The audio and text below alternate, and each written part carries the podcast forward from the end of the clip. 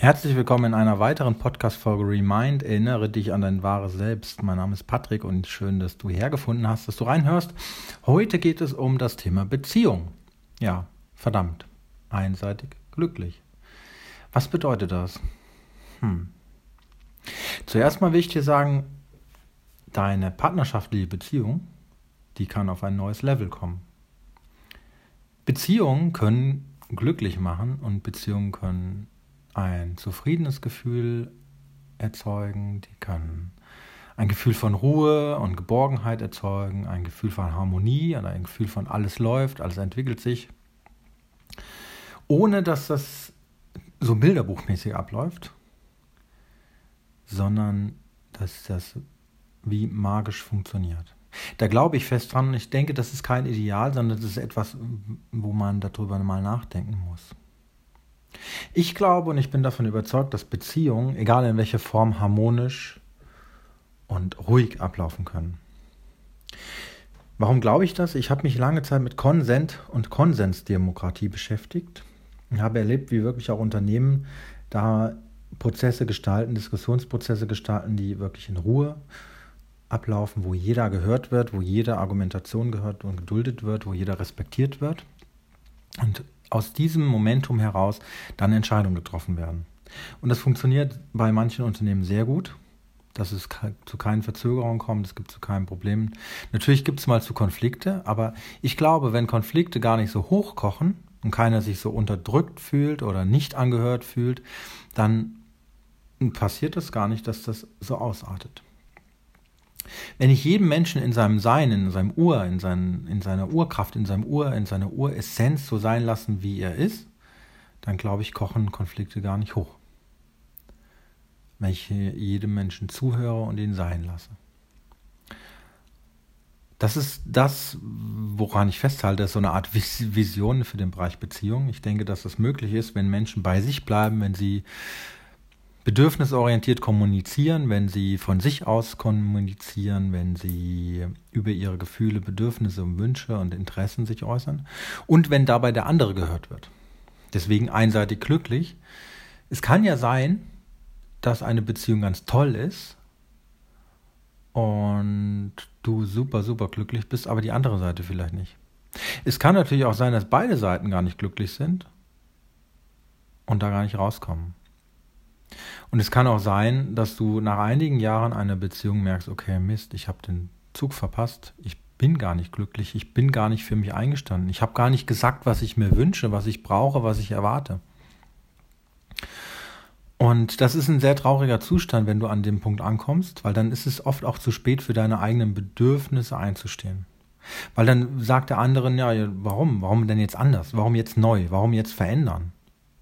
Wieso willst du das jetzt so oder so? Und ich kenne diesen Punkt oft in meinem Leben, weil ich hatte Situationen, da konnte ich tatsächlich gar nicht richtig zu Wort bringen, um was es mir geht. Und das war sehr, sehr rückblickend betrachtet sehr, sehr schmerzhaft, weil ich natürlich auch von anderen gar nicht erwarten kann, dass sie mir die Gedanken aus meinem Kopf herausnehmen können. Ich hatte einen kieferchirurgischen Eingriff das ging über eins bis zwei Jahre und in diesem Zeitraum konnte ich relativ wenig sprechen. Mir hat zum Teil die Kraft gefehlt, wir haben aber auch die Möglichkeiten dazu gefehlt, ohne das jetzt näher zu erläutern. Auf jeden Fall hat das für sehr, sehr viele Probleme gesorgt, dass ich nicht ganz artikulieren kannte, konnte, worum es geht. Und ich wusste das auch nicht. Das kam mir noch dazu, dass ich das Bewusstsein gar nicht dazu hatte. Und so erlebe ich das auch immer wieder bei anderen Menschen, dass man schon merkt, die wollen irgendwas sagen, aber sie können nicht. Und die Ursache ist, glaube ich, oft der eigene Selbstwert und sie sind wie blockiert. Das ist natürlich auch noch eine weitere Quelle. Der Punkt aber ist, wie gehst du damit um, wenn jemand einen Einwand hat, wenn jemand einen Wunsch äußert? Lehnst du den per se ab? Sagst du ihnen sofort, nein, das kann ich nicht, das will ich nicht, das geht nicht? Oder öffnest du dich und lässt du dich ein? Und das macht einen Unterschied, glaube ich, wie eine Partnerschaft glücklich zufrieden werden kann für beide Seiten.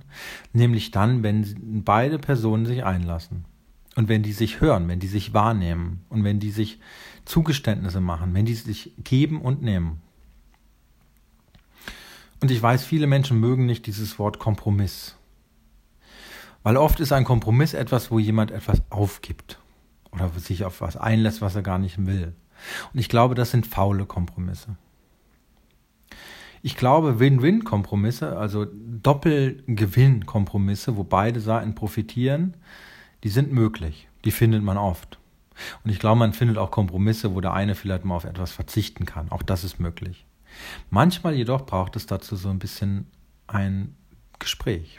Ich nenne das Brainstorming, Neudeutsch. Also eine, eine Session, ein Gespräch von Angesicht zu Angesicht, ganz in Ruhe, mit Augenkontakt, wo es darum geht, sich einander zuzuhören, in einer hohen Energie möglichst, in einer hohen Präsenz und den Fokus für den anderen zu halten, ihn zu hören, ihn zu sehen, ihn wahrzunehmen und dem nicht auszuweichen.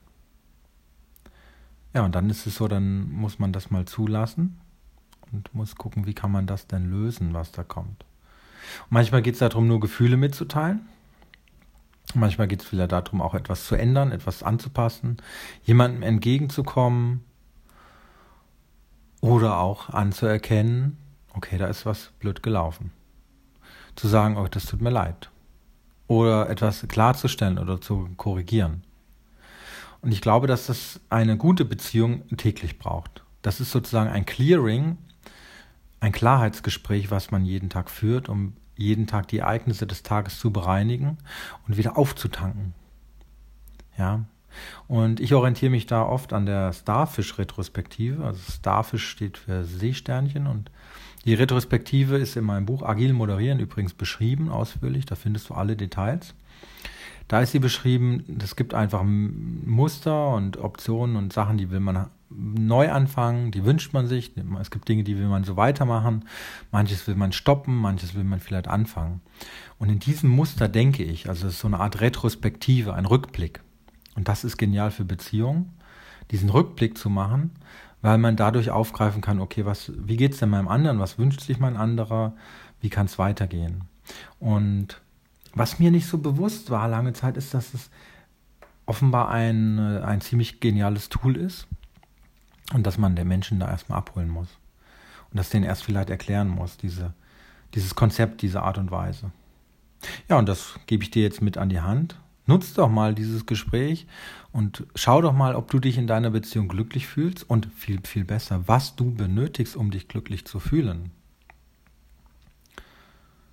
Und ich wünsche jedem da draußen aus tiefstem Herzen eine beidseitig glückliche Beziehung, ein Einlassen, ein Öffnen, ein Hingeben, ein äh, Miteinander voranschreiten, auf Augenhöhe vor allem, ja, wo beide Seiten gehört werden, wo beide sagen und sprechen dürfen, was sie wollen, was sie nicht wollen und dass dieser Respekt dafür da ist. Und damit, ja, bis zur nächsten Folge vielleicht. Wenn dir der Podcast gefällt, abonniere ihn gerne. Und ja, bis zur nächsten Folge. Ciao.